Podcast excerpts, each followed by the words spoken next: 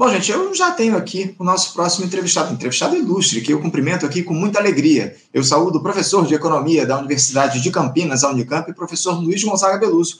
Professor Beluso, bom dia. Bom dia, Anderson, tudo bem? Tudo, tudo bem, professor, tudo bem. Uma alegria recebê-lo aqui novamente. Eu não posso começar aqui o nosso papo sem antes parabenizar.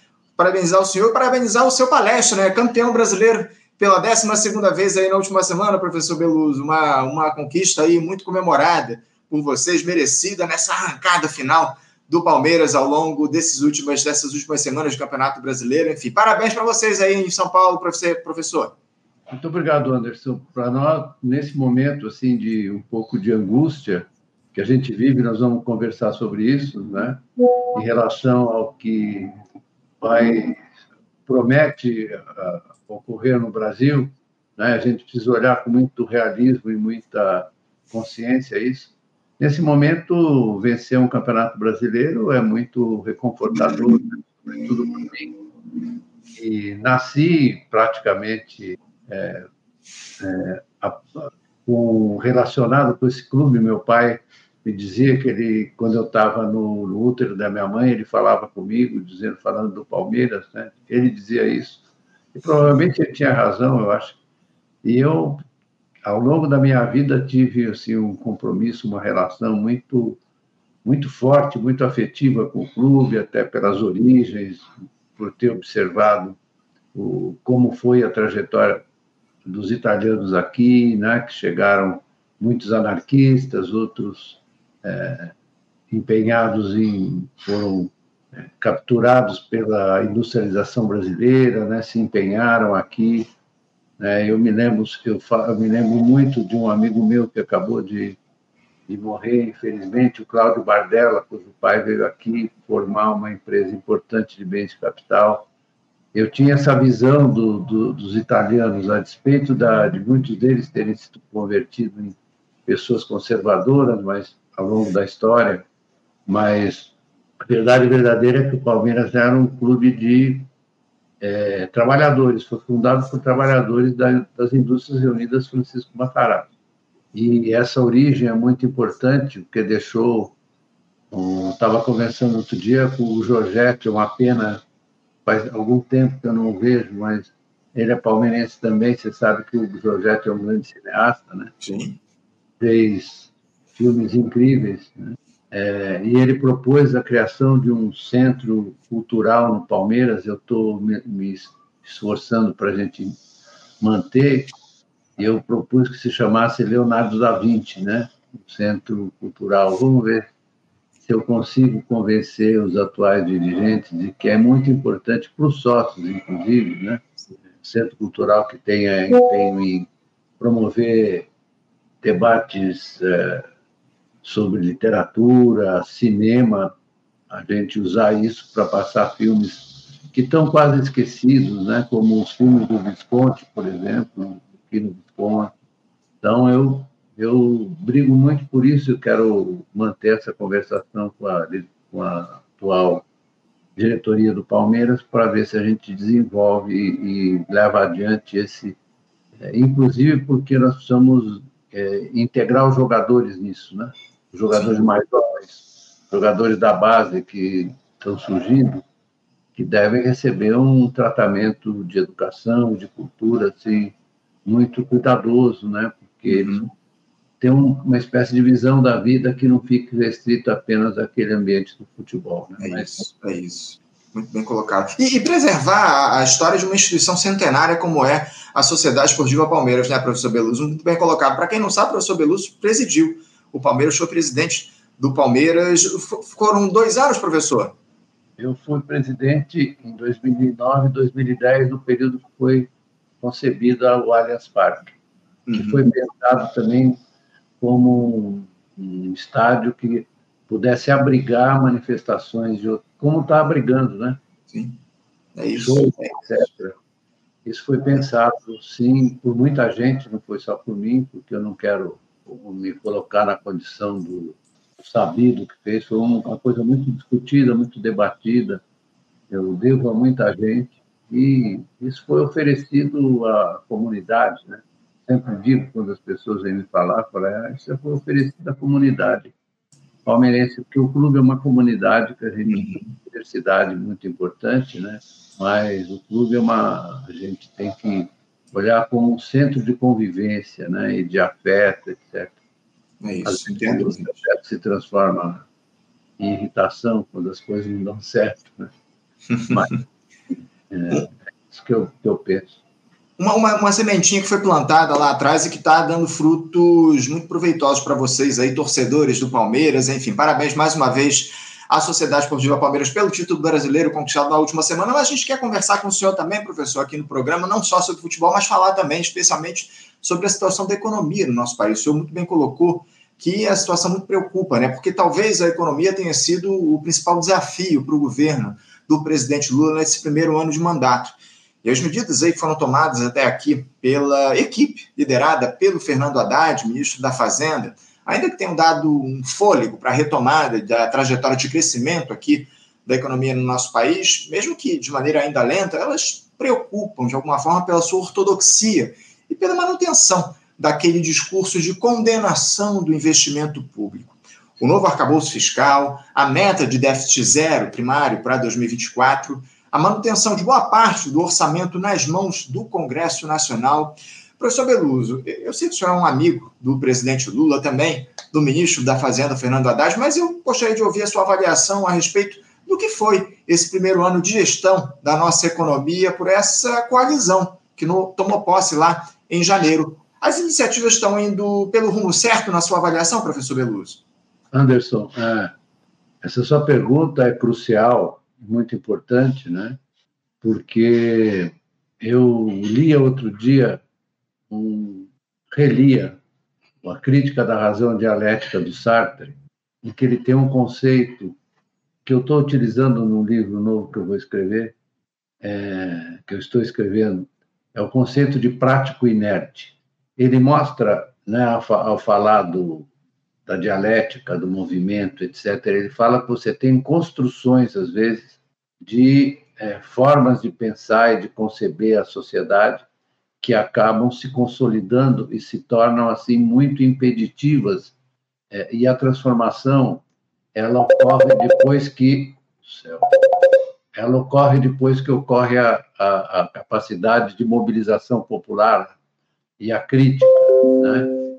Então, o que nós estamos assistindo hoje é o Lula ganhando a eleição, mas, é, digamos, as, as concepções que estão formadas a partir de uma crise da sociedade que ocorreu, eu diria, ela vem de algum tempo, né, e se acentuou no período no período do Joaquim Levy, que fez a, e, e nós quando nós olhamos quando nós olhamos, desculpa, quando nós olhamos, por exemplo, os a sucessão de artigos que são disparados na imprensa, na grande imprensa, e isso não é abafado de maneira nenhuma pelo, pelas redes sociais, muito ao contrário, as redes sociais, em sua maioria, eles intensificam e, e, e aprofundam essas concepções. Você lê os artigos, você percebe que o que domina o pensamento uh, econômico e social é uma coisa muito atrasada e conservadora que eles apresentam como novidade.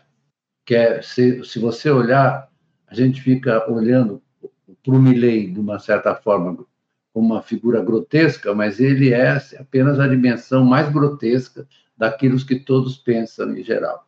Eu li um artigo outro dia de um rapaz que é considerado um economista conservador, até trabalhou no governo Lula, falando é que o grande problema do Brasil, sempre dizia, o grande problema do Brasil é que o Estado intervém muito e não deixa o mercado funcionar, né? Então, isso é um... E aí vem o outro lá é, e afirma que é, as visões heterodoxas são toscas, etc. Ele não tem informação exata para calcular o que ele está dizendo sobre taxa de juros. Então, essa, essa percepção, ela está condensada, eu diria, na ideia do déficit zero. A ideia do déficit zero é expressiva, é ela que... que né? E a ideia do déficit zero ela é tão digamos, é, perdulária do ponto de vista intelectual, que ela nega uma, o, o, o, a forma como funciona a economia monetária e financeira capitalista. Né? É, a renda que nós recebemos né, é fruto de um circuito, né, de uma circulação. A renda circula monetária, porque um paga para o outro, outro paga para o um, o outro recebe do terceiro, o terceiro recebe do quarto, e assim nós vamos, né? Bom, isso é elementar, mas não, não parece. As pessoas acham que o dinheiro está numa caixinha. Não está, ele está sendo criado, criado pelo gasto. É o gasto que cria a renda. E aí o pessoal fala, ah, não pode gastar, não. Como se fosse o gasto de uma família. O gasto de uma família é importante para a circulação da renda também né? assim como o gasto do Estado. O capitalismo, ele criou instituições e formas de funcionamento que são absolutamente alheias ao pensamento dessa gente. E é o capitalismo que criou. Criou e, e, na verdade, produziu esse espaço de desenvolvimento e, ao mesmo tempo, as condições é, negativas da vida social, ao mesmo tempo, as duas coisas. Então, nós estamos vendo agora, por exemplo, depois eu queria falar disso, o aumento da criminalidade. O aumento da criminalidade é visto pelas pessoas como a necessidade de você aumentar a repressão policial. Não adianta, porque você ter aumento da criminalidade significa que é, na vida social as pessoas tomam iniciativas de se defender das condições ruins que ele, de vida que eles têm. É isso. Isso é, é muito claro. Eu me lembro que no plano cruzado, né, é, que eu, do qual participei, que tinha defeitos eh, muito sérios, que foi uma coisa assim, temporária, mas houve uma queda, uma queda da criminalidade. Por quê? Porque as pessoas se sentiram mais amparadas com, a, com o fim da inflação, porque era uma desgraça. Da mesma maneira que hoje em dia está explodindo porque as pessoas se sentem desamparadas, elas não têm para onde ir, do ponto de elas, elas são empreendedoras do crime, digamos. Todo mundo fala muito em empreendedorismo, né? Elas são empreendedoras do crime, né? Não quer dizer que o empreendedorismo seja criminoso, mas que isso é uma forma de comportamento social, forma. Eu estou tratando de uma maneira muito, digamos, é, teórica.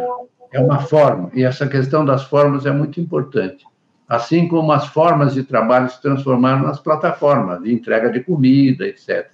Não é muito diferente, digamos assim, a situação das pessoas só é diferente porque essas que se entregam. Veja, eu estava vendo, é uma coisa é, assim, é, triste. Você vê os meninos correndo atrás das pessoas para tirar o celular. São, são meninos, são muitos é em São Paulo, é no Rio de Janeiro.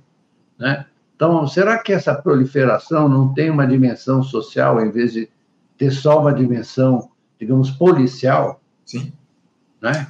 Então, voltando lá, é, o, que tá, o, o, que o, o, nosso querido amigo Haddad está fazendo é tentando. Eu fiz uma comparação futebolística com meu amigo Gabriel Galipo, tentando driblar, assim, driblar para poder chegar a fazer o gol.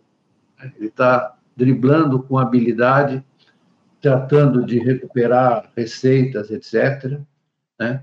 para ver se a economia, como de fato ocorreu esse ano, por conta até da, da, das, das commodities, da exportação de commodities, etc., do, do agronegócio, que empurrou no primeiro semestre, é, semestre a economia para frente, mas o, a gente não pode é, é, menosprezar o, o acordo de transição que foi feito, foi muito bem feito, a transição que deu impacto no Bolsa Família, em outras coisas, etc., isso teve importância.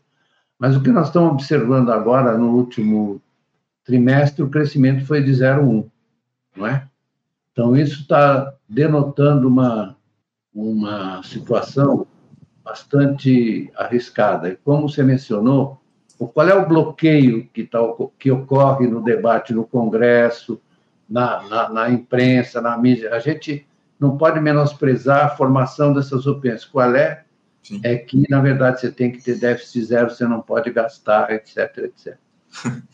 É, é, é, sempre o mesmo discurso, né, professor Beluso? É isso que preocupa, né? Essa espécie de criminalização do investimento público aqui no nosso país. Agora, o orçamento do ano que vem também preocupa, né? Porque o governo parece ter conseguido uh, contornar na LDO aquela questão da possibilidade do corte de 30 bilhões de reais em despesas por conta da lei de responsabilidade fiscal. O relator do texto, né, o deputado Danilo Forte, parece que ele incluiu um dispositivo que dá conta disso, um pouquinho diferente do que foi proposto pelo senador Randolph Rodrigues, mas que teria o mesmo efeito. Só que há essa preocupação, especialmente com o torniquete que o arcabouço fiscal impõe aos investimentos públicos do nosso país, né, professor? O governo contratou um problema aí para os próximos anos ao aprovar esse que muitos consideram como o um novo teto de gastos, Beluso? Sim, não, pois é. Então, é, é, a questão é o contingenciamento, né? Na minha opinião, essa é a questão central do contingenciamento. Então, você transforma, na verdade, o orçamento num, numa coisa que ele não deveria ser. Porque o orçamento foi concebido é, ao longo dos anos, desde João João Sem Terra, até o período mais recente em que as, as sociedades se modernizaram, se, se tornaram capitalistas, tá? o orçamento é uma programação, certo? Orçamento é um, uma programação que está dependendo do desempenho da economia, porque o dinheiro não está lá, o dinheiro vai estar lá, à medida que a economia se movimenta e gera renda e emprego. À medida que a economia gera renda, você é, consegue capturar isso sob a forma de receita tributária. Né? Então, a estrutura tributária é uma, é uma caixinha sim, que recebe, ela não, não, não gera de, dinheiro por si mesma, ela tem que receber o dinheiro que é gerado pelo gasto, certo? Então, isso é uma coisa fundamental para se entender, que orçamento, o que, que é? Orçamento é uma coisa democrática, que foi criada para você expor à sociedade, olha aqui, o governo está se comportando dessa maneira. Ele vai gastar assim. Os propósitos dele são, são esses, etc, etc.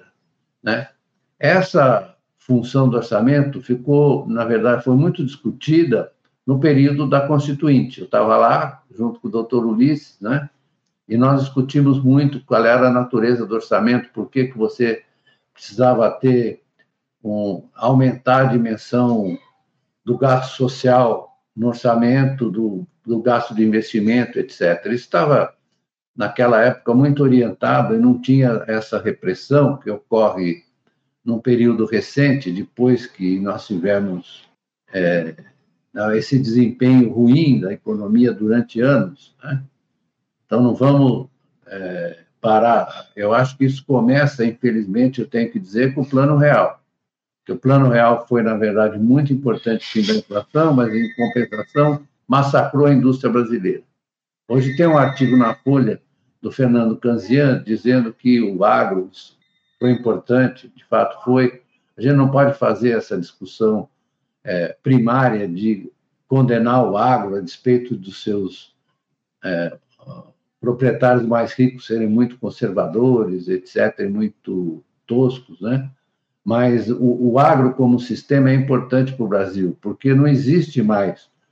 As pessoas confundem, quando a gente fala em indústria, a gente tem que falar numa forma de produzir, não é um conjunto de fábricas, é também um conjunto de fábricas, mas é sobretudo uma forma de produzir. Então, o que o artigo do Fernando Canzia mostra é que é, você, com o avanço do agronegócio, a forma como ele foi feito, ele é, permitiu a industrialização dos alimentos. O Brasil é um grande exportador de alimentos industrializados, também nas outras commodities, etc. A gente tem que ter uma visão mais serena de conjunto, não ficar dizendo que o agro é isso, o agro é aquilo. O agro é um sistema que já se industrializou, porque a, a revolução industrial, à medida que ela foi avançando, né, a segunda revolução industrial, com aço, energia, etc., petróleo, ela foi avançando, ela foi se tornando também impulsionadora no setor de serviços. É só olhar o que aconteceu logo depois da Revolução Industrial com a ferrovia. ferrovia, o sistema de transportes, tudo isso, e a industrialização produzir aviação, né? Então, a gente tem que olhar o conjunto. E o que acontece no, pensa, na, na, no debate, porque isso é importante, eu estou falando do prático inédito, que é, que é, que é prático inédito é aquelas construções que bloqueiam o avanço e o desenvolvimento. Bloqueiam. Elas são tão, assim, é, consolidadas e, e, fortes que nós estamos observando hoje aqui o governo Lula está sendo é, cercado por esse prático inerte, cercado. E ele está tentando, como eu disse, driblar na área para ver se, se ele consegue um espaço. Porque você, a questão central agora é a seguinte: veja só o governo Biden, você pode falar o que você quiser dele em relação à política internacional, mas do ponto de vista da economia americana, ele foi certeiro. Ele fez um programa de incentivo, de subsídios, de gasto público, etc., que ele chamou de é, um projeto de é, anti-inflacionário. É engraçado, porque ele chamou de anti-inflacionário, porque ele disse que ele ia aumentar a oferta. Né? Então, eu vou aumentar a oferta, por isso eu vou combater a inflação. O pessoal ficou um pouco perplexo, aqui ninguém se conseguiu comentar direito, mas nós estamos diante dessa questão. Qual é o, o ponto central? O ponto central na minha opinião, que informa toda essa discussão, é essa falsa oposição entre Estado e mercado que nunca existiu no capitalismo. Não tem. Pega uma, você me conta uma história em que você tenha o mercado absolutamente livre, sem Estado. Nos Estados Unidos? Mentira.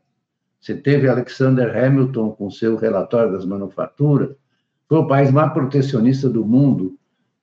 Só leu o Paul Bayrock ou outros que você chega a essa conclusão, ou a Alemanha, do Bismarck, ou a França, né?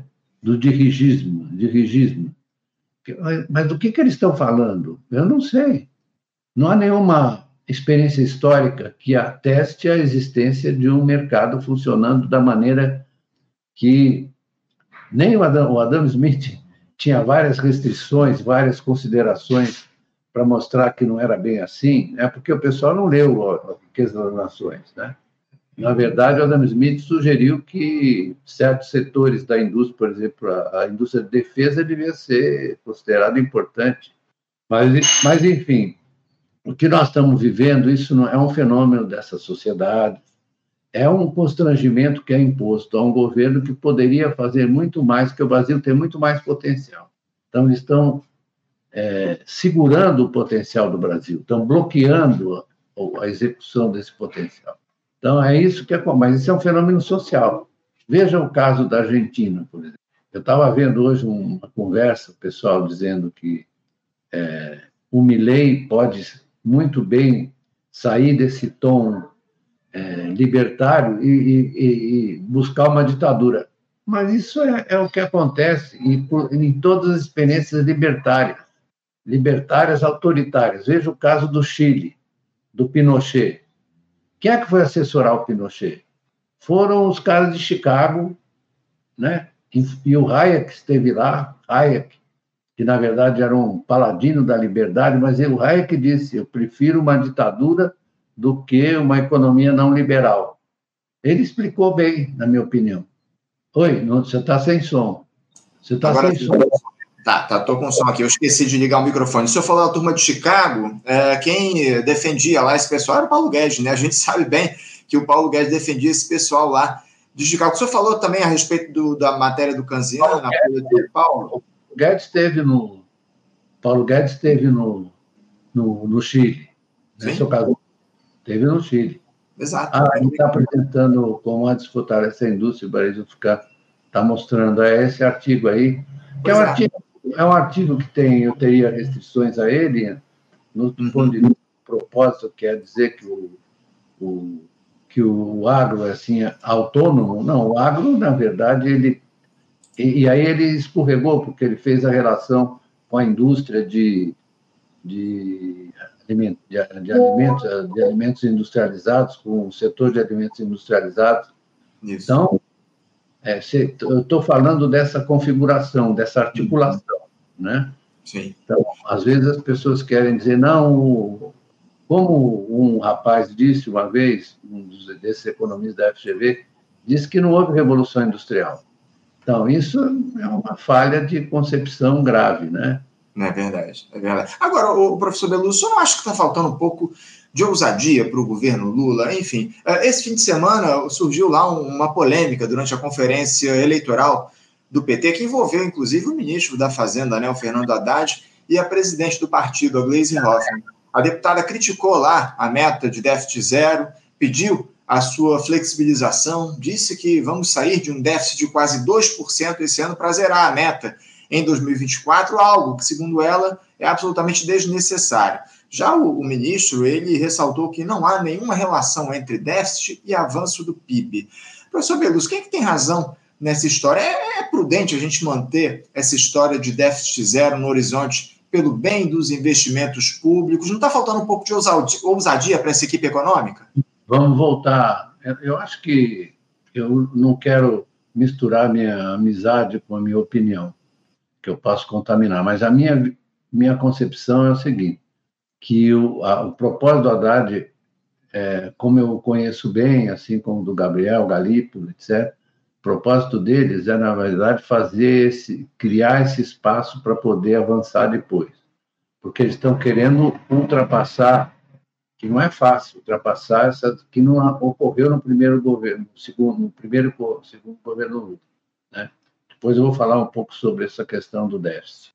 Então, eu acho que é uma questão político-social de tentar é, avançar ultrapassando a resistência que você tem, que é muito forte. Você vê que é uma resistência muito forte, muito intensa, e está é, conseguindo é, convencer, conseguindo convencer muita gente aí é, boa e muita gente que não tem muita noção de que o déficit zero, porque o déficit zero é uma coisa de fácil compreensão que é, se assemelha ao, à gestão da economia doméstica. Né? Você não pode gastar mais do que você tem, é esse aqui, mais do que você arrecada. Muito bem. Só que nessa, nessa configuração, e, e, o, e o desempenho do PIB tem sim importância em relação ao déficit, se você tiver crescimento da economia, você gera mais receita fiscal, qualquer que seja o seu sua estrutura tributária. Claro que o Haddad está muito bem fortalecendo a estrutura tributária, isso é muito importante. Fortalecendo, fazendo mais gente pagar imposto, eu só acho que eles deviam insistir e fazer com que os dividendos fossem tributados, que só no Brasil e lá na Estônia que não são, é né? uma coisa inacreditável. Foi o Fernando Henrique que fez isso em 1995, né? É, desonerou, a, desonerou essa receita, os dividendos, né? Mas ele está fazendo um esforço, Haddad, para, na verdade, consolidar uma estrutura fiscal. Agora, se a economia não se, não se não deslanchar, não avançar, se, se a renda não aumentar, é isso é preciso que você tenha gasto, né? Você poderia imaginar eu acho que alguns imaginam que com essas medidas e a recuperação da confiança, como eles dizem, que é uma coisa que nunca ocorreu, é, o setor privado vai investir mais. Né? Mas o setor privado só vai investir mais se ele olhar para frente e ver que, na verdade, ele tem oportunidades. Ele mesmo não vai criá-las assim, numa situação, você está olhando a situação é, de baixo crescimento, etc., ele não vai investir. Isso é uma coisa que já está posta, está determinada, só os, os, os, neoliberais e neoclássicos não acreditam nisso. Mas então, é preciso que você tenha um papel do investimento público. Vamos analisar o desenvolvimento brasileiro ao longo do tempo, é, que eles dizem que foi um desastre. Eu sei que desastre foi. O Brasil virou a, a economia mais industrializada entre os países ditos emergentes, hoje ditos emergentes, né, com a participação da indústria no PIB em 1980, com, levando a, extra, a, extrativa, a indústria extrativa em consideração, 34%. Se você pensar só na, na indústria de transformação, era 28% de parte. Hoje é quanto? Hoje é 9%, certo? Então, não aconteceu nada. Aí o pessoal fica aí é, dando cabeçada para saber. O problema é o seguinte: primeiro, são algumas coisas que são necessárias. É necessário ter planejamento. Só olhar as experiências que deram certo de, por exemplo, vamos pegar a China. O pessoal não acha que a China é um país comunista. A China é um país tem uma economia em que usa o mercado de maneira muito inteligente para poder é, dar curso ao seu desenvolvimento com um papel importante do Estado. É, é, você não pode entender a China e o seu desempenho, o seu sucesso. Né? Aliás, o sucesso da China ocorre no momento que nós começamos a perder, perder. O sucesso da China começa nos anos 80, quando ela, em 74, tinha feito o acordo dos Estados Unidos, etc., foi reconhecido, o Kissinger, que acabou de morrer agora, uhum. né? e a China com o Deng Xiaoping, na verdade, reconstituiu toda a sua estrutura institucional para poder para poder que é outra coisa que é importante que a gente fica discutindo macroeconomia e precisa falar da estrutura institucional como é que nós estamos organizando empresa pública banco público etc as instâncias de controle da economia tudo isso tem um sistema de planejamento né, como nós tivemos durante muitos anos, inclusive no governo militar. Isso tudo eles dizem, porque eles têm essa visão que é preciso deixar o mercado funcionar, eles tudo dizem que foi um fracasso. Como um fracasso? O país mudou, dos anos 30 para cá, mudou dessa maneira, porque tinha gente mais comprometida, os positivistas gaúchos como Getúlio e outros, se você quiser, mesmo os militares que nasceram ali da, da, da Revolução dos Tenentes de 22, você tinha muita gente esclarecida que queria modernizar o país, e agora tem essa coisa é, que é um, uma espécie de nuvem de gás mortal que está paralisando a economia brasileira. Uhum. Acho é. que você tem razão, mas é que eu sempre considero, pela minha, minha experiência é, no governo, em outras partes, é preciso considerar as condições políticas. Elas é, são importantes. São, isso... são importantes, ô, Belus. O problema é que a gente, num, num, num cenário que está colocado, a gente não vai ter uma mudança dessa correlação de forças ao longo dos próximos tempos. Infelizmente, a esquerda deixou de lado o diálogo com a base da população. Estava conversando isso ainda há pouco com a esse professora é Manzano. Acho que esse é um desafio que está colocado para que a gente consiga avançar. Mas, acima de tudo, o, o eu sinceramente é acho que é eu, eu, eu, acho que está faltando muita ousadia por parte desse governo, especialmente no que diz respeito à economia. Professor Beluso, eu estou com meu tempo absolutamente esgotado aqui, infelizmente. Eu preciso encerrar o nosso papo, nossa próxima eh, eh, comentarista já está aguardando a gente do outro lado da tela, mas eu já faço convite para que a gente retome esse diálogo agora no iníciozinho de 2024 para trazer as perspectivas para o próximo ano e poder avançar um pouco mais na análise da situação da economia aqui no nosso país. É sempre um prazer, uma alegria, uma honra receber o senhor aqui no Faixa Livre. Eu espero que a gente possa conversar já agora, já no início do ano. Se não houver mobilização social, se você não voltar a essa forma de, de é, comportamento social, você não consegue quebrar essa barreira, certo?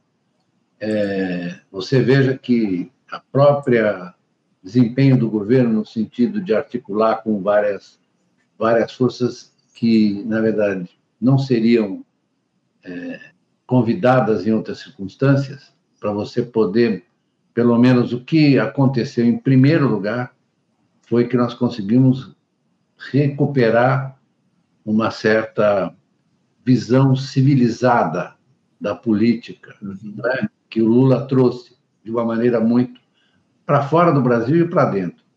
Agora, se não conseguiu é, mobilizar as forças que, na verdade, seriam beneficiárias disso, até porque caiu muito, caiu muito o nível de sindicalização, os sindicatos enfraqueceram muito.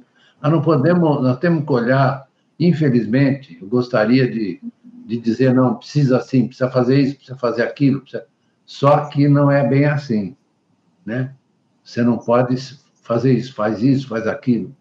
Eu diria tudo o que eu acho que tem que fazer.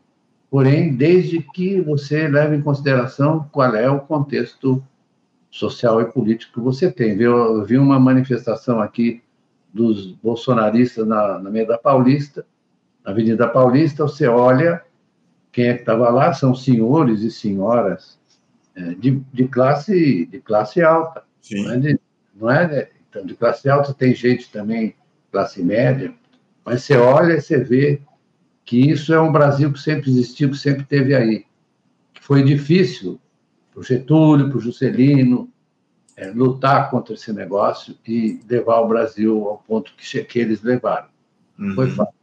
Não, não foi nada fácil. A gente precisa, acima de tudo, lutar para a gente reconquistar esse país. Professor Beluso, eu, mais uma vez, eu estou com meu tempo esgotado, infelizmente, preciso encerrar o nosso papo, mas, mais uma vez, eu deixo aqui o convite. No início de 2024, eu prometo que a gente retoma esse diálogo para aprofundar um pouco mais as análises a respeito do cenário da economia aqui no nosso país e as perspectivas para o próximo ano. Sempre uma honra, uma alegria recebê-lo aqui no Faixa Livre. Muito obrigado por ter aceitado o nosso convite mais uma vez, professor Beluso. E desejo ao senhor já boas festas aí, que em 2024 a gente possa trazer notícias melhores para a gente. Um abraço. Obrigado, professor. Um abraço para o senhor. Até a próxima. Até a próxima. Conversamos aqui com o Luiz Gonzaga Beluso, professor de Economia da Universidade de Campinas, a Unicamp, falando um pouco sobre o cenário da economia aqui no nosso país, enfim, as perspectivas para o ano que vem, especialmente nessa, nessa quadra que está colocada, onde o governo Lula aposta na, no, no arcabouço fiscal, enfim, na meta de déficit zero para o próximo ano, muitas preocupações em torno dessas questões relacionadas à economia que a gente trouxe aqui na entrevista com o professor Luiz Gonzaga Belusso no programa de hoje. Você, ouvinte do Faixa Livre, pode ajudar a mantê-lo no ar. Faça sua contribuição diretamente na conta do Banco Itaú, agência 6157, conta corrente 99360, dígito 8. Esta conta encontra-se em nome do Sindicato dos Professores do Município do Rio de Janeiro e região, o Simpro Rio, uma das nossas entidades patrocinadoras, mas seus recursos são destinados exclusivamente para o financiamento do nosso programa. Você pode fazer sua doação de qualquer valor, utilizando também a nossa chave Pix, que é ouvinte@programafaixalivre.com.br. Sua contribuição é fundamental para a manutenção desta trincheira progressista no ar.